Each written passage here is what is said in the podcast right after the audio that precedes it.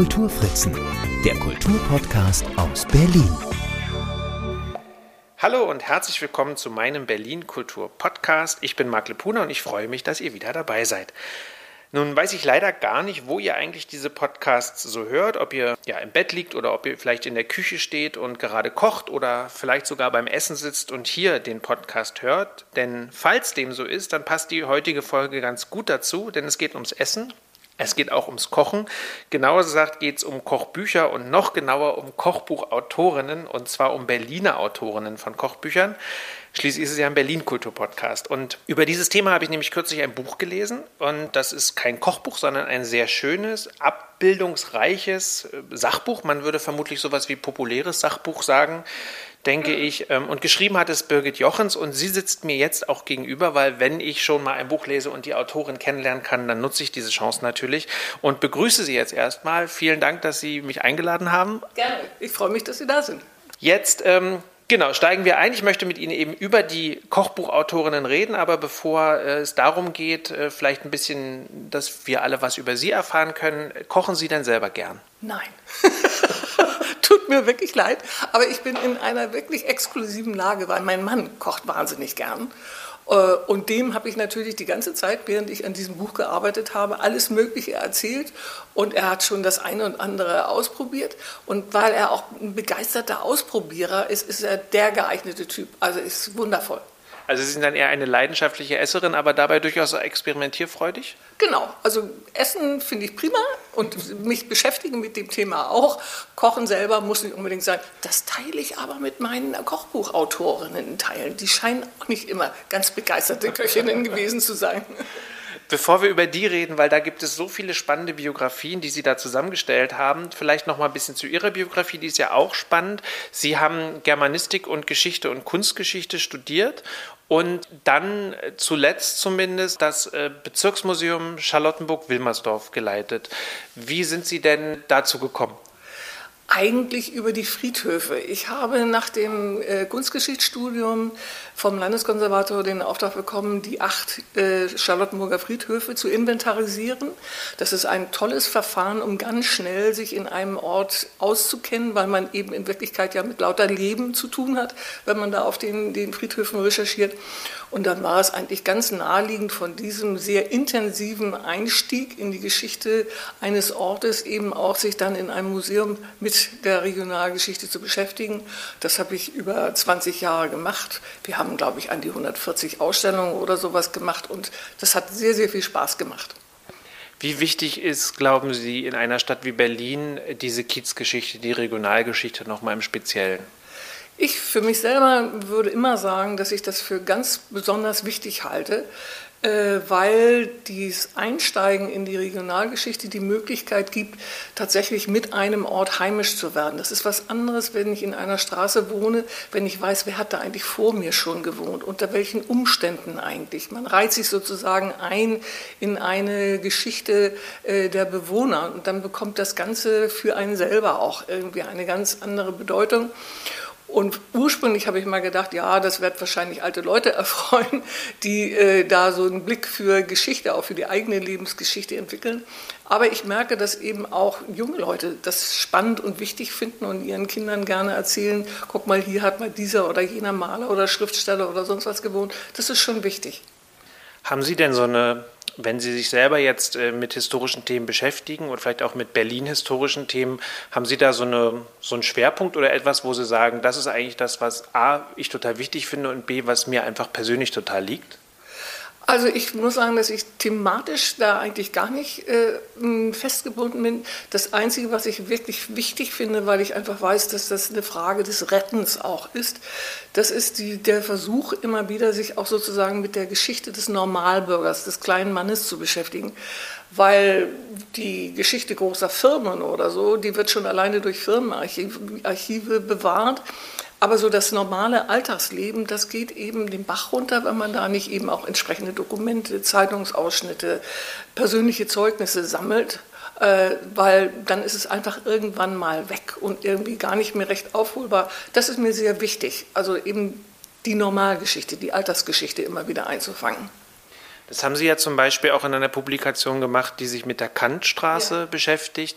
Ähm, und jetzt eben in dem aktuellen Buch geht es um Kochbuchautorinnen. Wie sind Sie denn überhaupt auf die Idee gekommen, äh, sich dann damit zu beschäftigen? Ich habe für das Museum Charlottenburg-Wilmersdorf mal eine kleine Ausstellung über historische Kochbücher gemacht und bei der Gelegenheit gesehen, ah, da gibt es ja die eine und andere Autorin, die ich ganz spannend finde. Und dann habe ich ganz unbefangen gedacht, naja, dann sammle ich mal so ein paar Berliner Kochbuchautorinnen zusammen. Die sollten alle aus Berlin sein, damit ich eben auch Entwicklungen aufzeigen kann und Vergleichbarkeiten herausfinden kann. Und als ich mir die Kochbuchautorinnen so aus vier Jahrhunderten dann näher angeguckt habe, habe ich eine Entdeckung gemacht, die mich völlig verblüfft hat, mit der ich überhaupt nicht gerechnet habe, nämlich, dass für die meisten der Kochbuchautorinnen der zehn, mit denen ich mich beschäftigt habe, das Schreiben von Kochbüchern ein Akt der Emanzipation war. Das hätte ich nie für möglich gehalten, darauf wäre ich gar nicht gekommen. Denn äh, für die meisten Frauen war das Schreiben von Kochbüchern die Möglichkeit, der häuslichen Enge zu entgehen, in der Öffentlichkeit Anerkennung zu finden, eigenes Geld zu verdienen. Das ist ja für Frauen aus bürgerlichen Haushalten bis weit in das 19. Jahrhundert hinein eigentlich gar nicht statthaft gewesen, gar nicht vorgesehen äh, gewesen. Und äh, Während ich ganz naiv gedacht habe, naja, ein Kochbuch schreibt eben, wer gerne kocht oder wer gerne isst, hatten die eben ganz andere Probleme. Und das finde ich sehr, sehr faszinierend.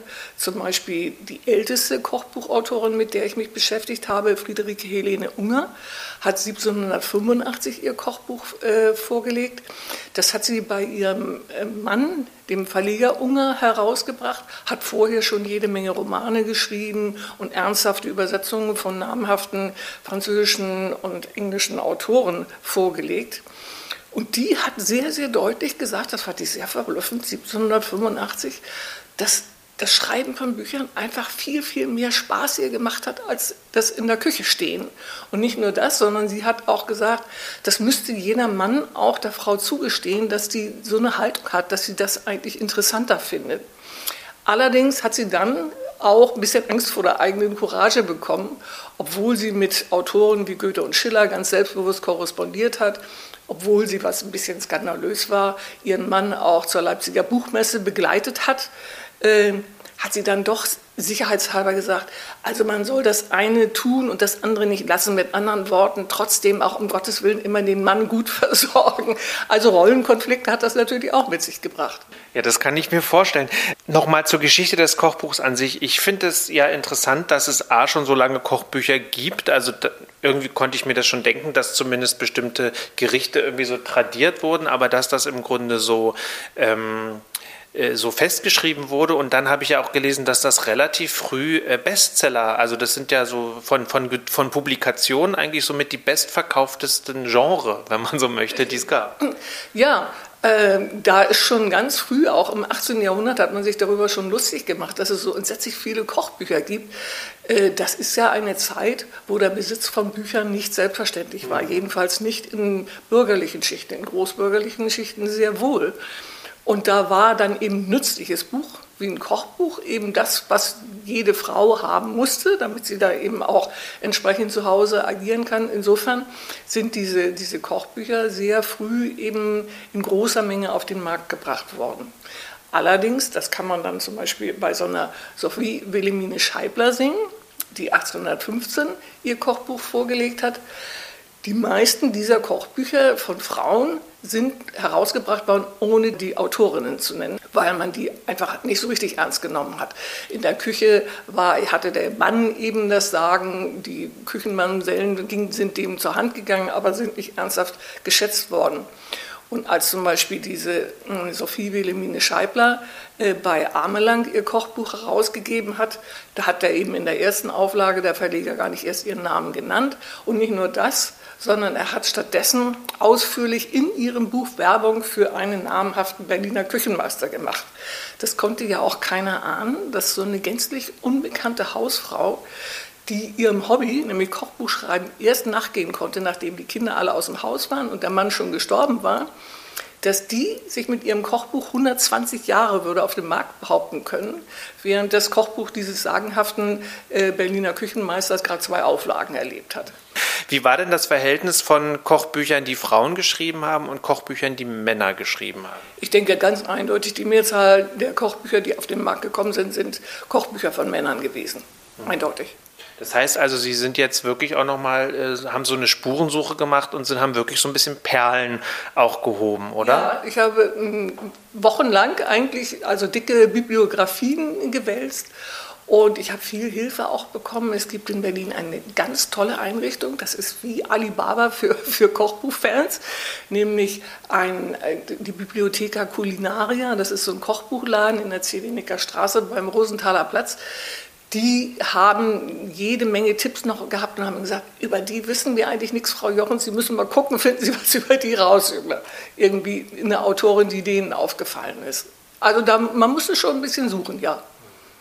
Was glauben Sie denn, woran das denn liegt, dass diese Autorinnen dann ähm, so, so vergessen werden, während die Bücher ja, wie Sie schon gesagt haben, sich zum Teil über 100 Jahre auf dem Markt hielten? Weil man einfach äh, in den Familien, in den Verlagen wenig Wert darauf gelegt hat, eben auch Daten zu sichern, eben auch persönliche Daten zu sichern. Äh, beispielsweise bei der äh, Sophie Wilhelmine Scheibler, da gibt es eine Familienchronik, die ausführlich auf das Wirken jedes einzelnen männlichen Familienmitglieds eingeht. Und bei ihr wird immerhin mal konstatiert, dass sie ein Kochbuch geschrieben hat, das ganz oft aufgelegt worden ist. Aber das war schon. Das ist einfach äh, ja, so die, die Geringschätzung auch der Leistung von Frauen gewesen, die immer dafür gesorgt hat, dass eben doch viele Frauen dann auch so ein bisschen dem Vergessen anheimgefallen sind.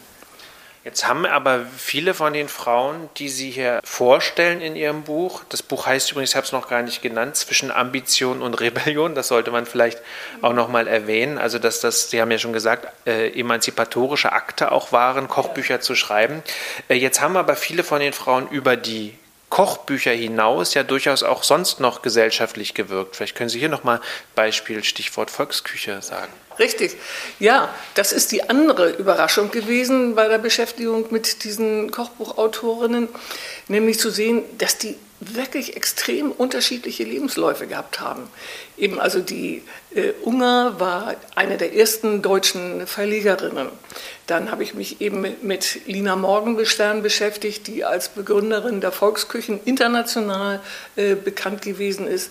Da gibt es eine Ottilie Palfi, die in den 1880er Jahren ihr Kochbuch vorgelegt hat die war die Inhaberin einer privaten Irrenanstalt, wie das damals völlig ohne negative Konnotation gehießen hat.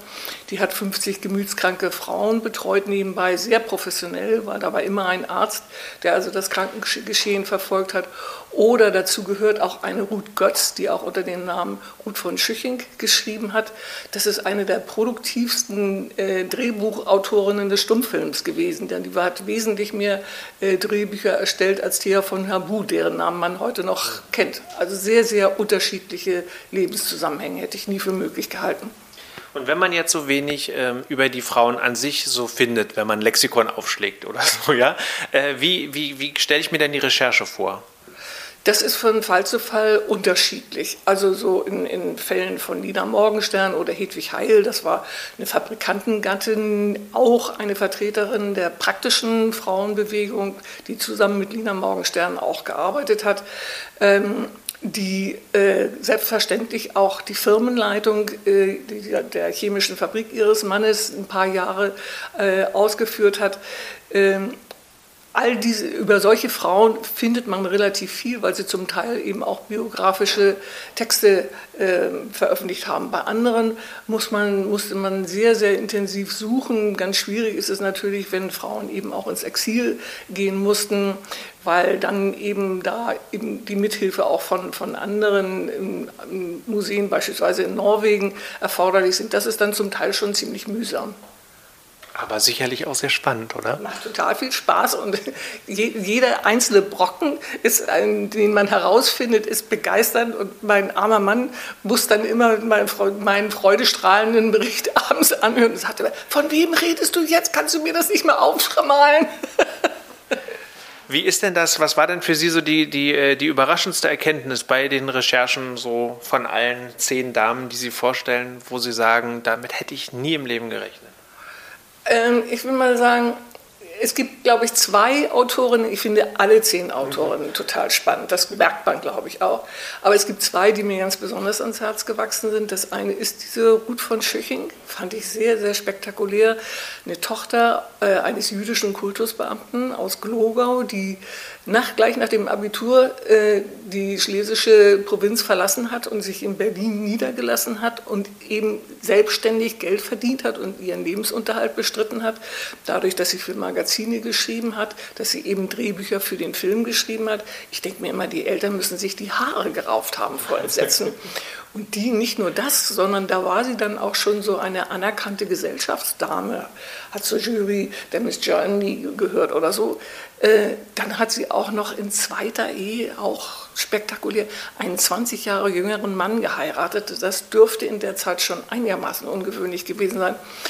Und da bewegt mich wirklich, das meine ich ganz ernsthaft, da bewegt mich, mich sehr die Frage, ob die Ruth von Schüching, die 1938 in Exil nach London gegangen ist, von da aus miterlebt hat, dass ihr Kochbuch, das 1935 zum ersten Mal auf den Markt kam, im gleichen Jahr nochmal aufgelegt worden ist, in völlig identischer Aufmachung, aber mit einer anderen Autorin auf dem Titel, ob sie erlebt hat, dass dieses Kochbuch dann in dieser Fassung zum Bestseller geworden ist und das andere, was mich sehr, sehr beschäftigt, ist auch die Frage, ob sie wohl mitgekriegt hat. Ihr Mann ist nämlich nicht mit ins Exil gegangen, äh, weil der eben auch nicht jüdischer Herkunft war. Dass ihr Mann, von dem sie 1939 noch nicht geschieden war, nochmal geheiratet hat, wiederum eine Jüdin, und die hat er dann in Klado in einem Bootshaus versteckt. Das sind ja auch sehr, sehr merkwürdige und sehr berührende Lebenszusammenhänge. Ja, und die die mir eben auch als Autorin ganz besonders ans Herz gewachsen ist. Das ist Ursula Winnington, äh, die über 90-jährig im Winter in Berlin lebt und ansonsten in einem sehr schönen Haus in der Nähe äh, von Berlin. Topfit, sehr, sehr gut aussehend, äh, sehr kultiviert, sehr nett und sehr lebendig.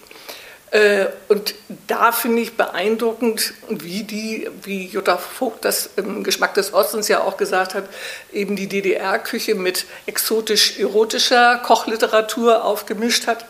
Die konnte ja dank ihrer beiden Männer, des Hans Wittpott, mit dem sie verheiratet gewesen ist, der Direktor der äh, Akademie der Wissenschaften der DDR gewesen ist, und mit dem, ihrem zweiten Ehemann Alan Winnington, äh, einem britischen äh, kommunistischen äh, Journalisten äh, sehr früh ins Ausland reisen. Sie hat ganz Fernost äh, besucht, ist ganz früh auch in Indien gewesen, nebenbei aber auch in Frankreich und Italien und so.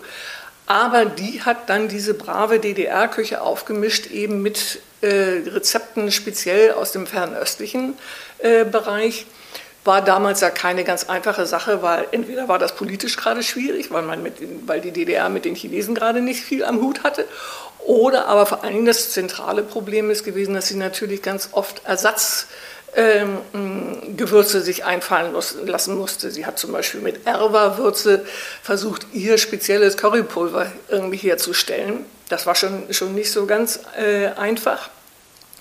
Und an deren Kochbüchern mache ich gerne dass da sehr viel so, so kulturhistorische Reminiszenzen eingeflochten sind, dass sie eine Leidenschaft hat, auch so die aphrodisierende Wirkung von Kräutern und äh, Gewürzen zu beschreiben. Äh, Kerbel hilft Opa auf die Bärbe. Dazwischendurch mal eingeflochten, finde ich auch wunder, wundervoll. Und in weswegen man unbedingt auch in diese Kochbücher hineinsehen sollte, die sind sehr, sehr schön aufgemacht. Die sind sowieso saisonal geordnet. Es äh, ist regionale Küche, die da vielfach vorgestellt wird.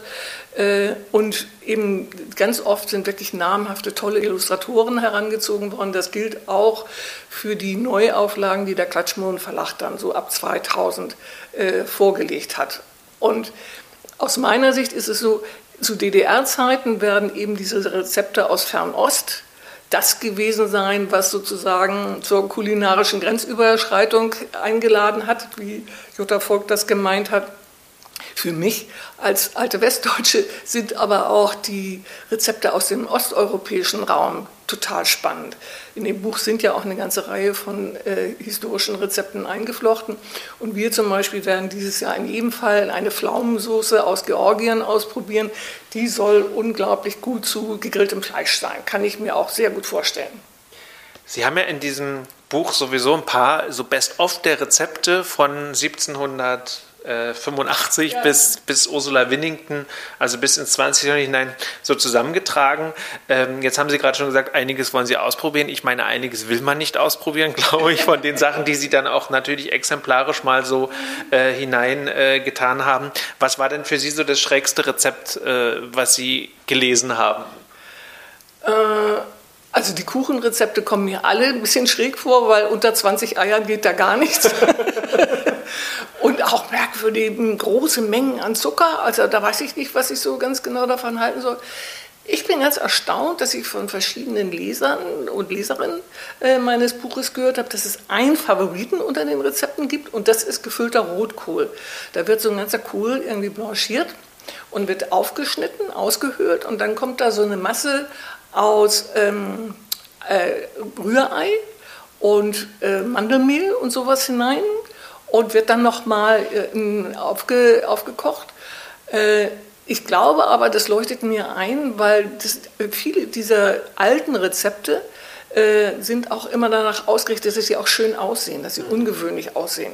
Also meine Koch alten Kochbuchautorinnen hätten zum Beispiel das immer unzufriedenstellend gefunden, einfach nur Spargel auf den Tisch zu legen, das hätten die, und auf den Teller zu legen. Das hätten die völlig langweilig gefunden aber Spargel zum Beispiel geschichtet mit ganz dünnen äh, Karottenscheiben, sodass dann eine neue Farbe da reinkommt und das Ganze wieder in Aspike. Das ja, das ist dann eine schöne Anrichtensweise. Oder meinetwegen halbierte Zitronen, die auch ausgehöhlt werden, auch mit so einer Mandelmasse äh, versehen werden und dann auch wieder so eine Schicht von, von Gelatine da, darüber bekommen. Also solche nett angericht, anrichtbaren Gerichte, das haben die alten Kochbuchautorinnen sehr gemocht. Also mein Favorit ist der Bananensalat mit Tomatenpüree, weil das ist so eine Mischung, die ich, die erstmal absurd klingt, die man sich aber doch dann irgendwie auch gut vorstellen kann, ja. wenn es in, wenn's in Maßen das Tomatenpüree so eine feine Süße da irgendwie noch reinbringt. Jetzt haben Sie gerade schon angedeutet, dass es ja ähm, zum einen auch darum geht, dass es schön angerichtet ist, zum anderen sind die Kochbücher ja zum Teil auch nicht nur reine Rezepte, sondern zum einen haben die noch äh, gesundheitliche Aspekte dieser Zeit, die man vielleicht, die, die ja auch noch transportieren wollten. Vielleicht gibt es da noch eine Anekdote oder etwas, wo Sie, wo Sie denken, meine Güte, aus heutiger Sicht völlig absurd? Da fallen mir sofort zwei Sachen ein. Das eine ist, da habe ich mich sehr amüsiert, die Hedwig Heil, die das ABC der Küche vorgelegt hat, das eine Weile wirklich jeder Berliner Haushalt gehabt hat. Das ist so eine Schwarte von tausend Seiten und ist sehr, sehr streng systematisch aufgebaut und hat auch berücksichtigt die neuesten äh, äh, ernährungswissenschaftlichen Erkenntnisse. Also wirklich ein sehr ernstzunehmendes Werk. Aber Hedwig Heil war eben auch Pragmatikerin und die hat dann in der Sek im Sektor Krankenküche gesagt, also wenn man kranken Schleimsuppe verabreicht, was zu empfehlen ist, sollte man das immer im Zwielicht tun, denn es sieht nicht schön aus. Das hat mir gut gefallen. Jetzt müssen wir was angucken. Was war das andere? Ah, was ich auch sehr faszinierend gefunden habe, das ist ein interessanter Punkt, was denn die Kochbuchautorinnen für eine geeignete Kinderkost gehalten haben. Und da ist eins mal sicher, Zucker, nein, geht gar nicht, ist abgeschmackt, weil erstens, also ernährungsphysiologisch sehr, sehr bedenklich und zweitens, wenn man Kindern Zucker verabreicht, dann äh, fördert man sozusagen deren, äh, deren Schleckermäuligkeit, verzieht die, dass sie mh, mm, sich dazu äußern, was sie nun gerne essen, was sie weniger gerne essen. Das führt man gar nicht erst ein, weswegen eben manche der, der früheren Mütter das Essen, das Reden über Essen generell äh, wirklich unhöflich und unpassend gefunden hat und Zucker war streng verboten. Der einzige Punkt ist, dass zum Beispiel dann die, die Kinder von äh, die Sabine Lepsius, die Malerin, äh, die ist dann zu den Bediensteten gegangen, weil da konnte sie dann eine ganz fette Butterstulle essen und Kaffee mit Milch und ganz viel Zucker drin, was sonst total verpönt war. Sehr lustig. Und äh, dann gibt es noch eine Sache, Sie hatten es bei Ursula Winnington schon angesprochen, dass Ursula Winnington selber auch immer kulturgeschichtliche Aspekte noch reingebracht hat. Da wird sie wahrscheinlich auch nicht die Einzige gewesen sein. Sie selber haben in Ihrem Buch aber auch ganz viel noch zur Kulturgeschichte des Essens oder des Berliner Essens äh, vielleicht. Also da müssen wir auf jeden Fall auch noch einige ähm, Worte drüber verlieren, dass Sie jetzt ja nicht nur diese zehn Autorinnen vorstellen, sondern eben immer als Zwischenkapitel nochmal über bestimmte Gerichte oder über bestimmte Lebensmittel nochmal etwas erzählen. Ja. Äh, mich hat natürlich interessiert in so historischen Exkursen eben, was wurde gegessen, wo hat man das überhaupt beschafft und unter welchen Umständen sind denn diese Speisen überhaupt hergestellt worden. Und das Erste, was mich gleich fasziniert hat, ist, ähm, dass man früher, wenn man auf offenem Feuer äh, gekocht hat, natürlich nach Möglichkeit immer einen großen Braten hergestellt hat, damit sich dieses ganze Anfeuern überhaupt lohnt. Und da sind extrem gerne Spießbraten hergestellt worden. Äh, eine mühselige Angelegenheit, weil man dann so zwei bis drei Stunden den Spieß über dem angewickelten Knie äh, drehen muss. Das hat man irgendwie Küchenjungen übertragen. Die Engländer haben da sich was ganz anderes einfallen lassen. Ich habe erst gedacht, das kann nicht wahr sein, das, haben, das ist eine Erfindung, aber es ist absolut zutreffend. Die haben sich des sogenannten Turnspit Dogs, also des Spießdrehhunds, bedient. Das war eine arme Kreatur, nämlich so kleine Hunde, die sehen ein bisschen aus wie die Corgis von Queen Elizabeth, die oben in einem hölzernen Laufrad über, Laufrad über der offenen Flamme eben zwei bis drei Stunden dieses, dieses Laufrad drehen mussten, damit eben dieser Spieß gewendet wurde. Äh, das ist eine, eine aberwitzige Geschichte, die insofern noch eine Fortsetzung bekommt, als eben diese, diese Turnspit Dogs, diese Spießdrehhunde, auch in Amerika zu finden waren. Und einer der ersten amerikanischen Tierschützer, Henry Burke, hat sich darüber sehr empört und ist in verschiedene Restaurants gegangen und hat die Restaurantbesitzer angefleht, lasst das mit den armen Hunden, das ist doch ganz schrecklich. Und die haben dann auch gesagt, ja, ja, ja, wir kümmern uns. Die haben dann tatsächlich die Hunde ersetzt, aber durch kleine afroamerikanische Kinder. Auch nicht besonders lustig. Auf keinen Fall.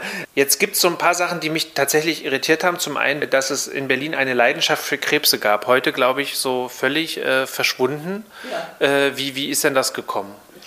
Ja, äh, das ist eine Sache gewesen, die eigentlich bis in das 20. Jahrhundert hinein unter äh, Historikern und Medizinern völlig umstritten war, weil Schon bei Fontane beispielsweise wird beschrieben, dass zum Teil die Leute im Sommer, weil so viele Flusskrebse vorhanden waren in allen Gewässern in der Umgebung von Berlin, fast jeden Tag Krebse, Flusskrebse gegessen haben. Und da haben immer alle möglichen Wissenschaftler gesagt, das kann nicht sein, Krebse gibt es nur an, an gehobenen, in gehobenen Häusern. Das stimmt nicht. Aber äh, ich habe dann einen Chemiker gefunden namens Adolf Miete, der hat beschrieben, der hat in Potsdam gelebt, wie tatsächlich äh, damals in der Krebsjahreszeit eben das Krebsessen ein völlig gewöhnliches Essen war und vor allen Dingen, wie einfach das war, Krebse zu fangen. Also der hat geschrieben, wie er da mit seinem Freund äh, morgens ähm, an den Fluss gegangen ist, da so eine Tonröhre genommen hat, da irgendeinen alten Lappen reingetan hat und am nächsten Morgen konnte er da jede Menge Krebse äh, herausziehen. Das hat dann ein Ende gefunden, weil es mehrfach eine Krebspest gegeben hat, also schon 1880 und dann später nochmal eine und insofern hat das sich dann reduziert. Aber eine Weile war Berlin die Krebshochburg überhaupt. Fast, fast faszinierend, ja. weil wie gesagt, das war auch so ein Aspekt, den ich nicht wusste, so wie ich viele, viele andere Dinge auch nicht wusste. Hm, vielleicht noch mal ganz kurz zur, zur Geschichte äh, des Weins in Berlin. Ja, äh, sehr erstaunlich wir kennen ja heute noch die Weinmeisterstraße. Oder, hm, also mit anderen Worten, es gibt Hinweise, dass es in Berlin tatsächlich Weinberge gegeben hat. Jede Menge, bis weit in das 17. Jahrhundert hinein, auch in der ganzen Umgebung. Angeblich sollen das auch ganz trinkbare Weine äh, gewesen sein. Äh, so nach und nach hat man dann eben aufgrund klimatischer Bedingungen äh, doch aufgehört, äh, selber Weine zu produzieren.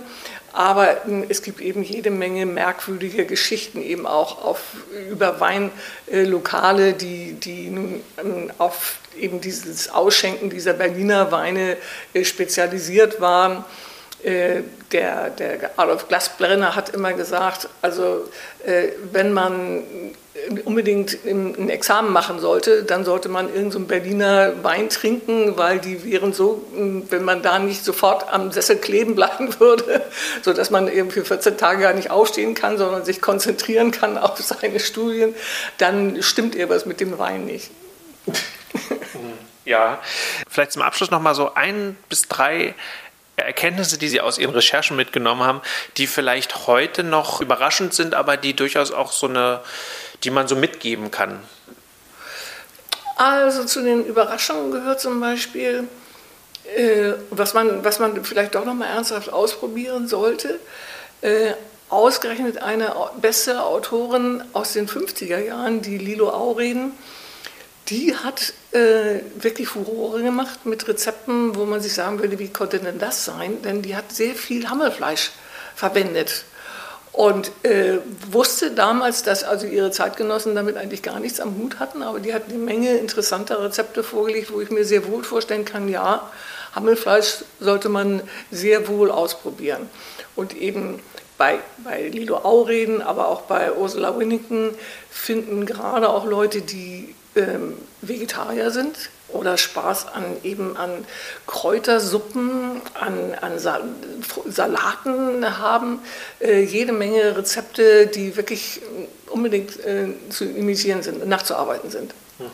Und haben Sie, Sie hatten im Vorgespräch erzählt, dass Sie unbedingt eine bestimmte Bohle ausprobieren wollen, die auch schwer so ungewöhnlich war. Vielleicht ist das jetzt genau auch die richtige Jahreszeit, um die mal anzusetzen. Was ist das Geheimnis dieser Bohle? Das Geheimnis dieser Bohle ist, dass das eine Selleriebohle ist. Die soll so gut schmecken wie eine Ananasbohle. Und Albert Einstein hat sie mit Leidenschaft getrunken. Ich kann es mir immer noch nicht vorstellen, aber wir werden es dieses Jahr ausprobieren. Und wer das auch ausprobieren will, der sollte unbedingt in das Buch hineinschauen, beziehungsweise sich das Buch am besten besorgen. Es heißt Zwischen Ambition und Rebellion, Karrieren Berliner Kochbuchautorinnen. Und ich freue mich, dass wir jetzt die Gelegenheit hatten, mal rein äh, zu schnuppern mit Ihnen gemeinsam ähm, und Sie noch mal so ein paar Hintergründe für uns erläutert haben. Vielen, vielen Dank für das Gespräch. Danke, ich freue mich auch. Vielleicht zum Abschluss, weil so ganz lasse ich Sie natürlich nicht davon kommen. Wir haben am Anfang ja schon gesprochen, dass Sie, das ist nicht Ihre erste Publikation, sondern Sie haben schon zum Beispiel ein Buch über die Kantstraße geschrieben. Woran sitzen Sie denn jetzt? Jetzt setze ich an etwas, was mit Wilhelm von Bode zu tun hat, aber mehr verrate ich dazu gar nicht. Es ist auch sehr gut. Und was ich eben so spannend finde, auch, dass Sie ähm, so eine Offenheit, also als Historikerin und Kunsthistorikerin dann ja auch, aber vor allem als Historikerin auch so eine Offenheit haben, sich nicht in so ein Thema zu verbeißen, sondern einfach so eine große Lust daran haben, so verschiedene Aspekte auszuprobieren. Dann machen wir das so, würde ich vorschlagen. Also A, versuche ich jetzt mal demnächst mir dieses Kantstraßenbuch ja. zu besorgen. Dann komme ich nochmal wieder und dann reden wir über die Kantstraße. Und wenn Ihr Buch über Wilhelm von Bode fertig ist, dann reden wir auch darüber. Ja, wunderbar. Ich bin dabei. Super, vielen, vielen Dank. Und das war sie, die 92. Ausgabe meines Berlin Kultur Podcasts. Diesmal mit Birgit Jochens über Berliner Kochbuchautorinnen und ein bisschen auch zur Kulturgeschichte des Kochens und Essens in Berlin. Über Feedback freue ich mich. Kommentiert unter den Social Media Postings zu dieser Folge in den sozialen Netzwerken oder schreibt eine Mail an mark mit c.kulturfritzen.net.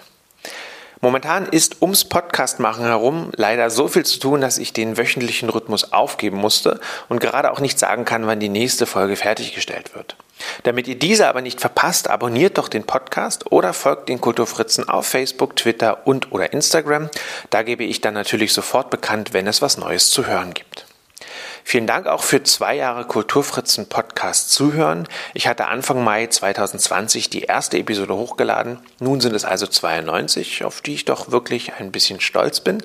Und alle sind auch jederzeit abrufbar, überall dort, wo es Podcasts gibt. Wer also Zeit mit mir verbringen will und auf die nächste Folge nicht warten kann, sei doch nochmal eingeladen, die anderen 91 einfach durchzuhören. Da gibt es eine Weile was zu tun und ja, und dann ist sicherlich die neue Folge auch am Start. Vielen Dank.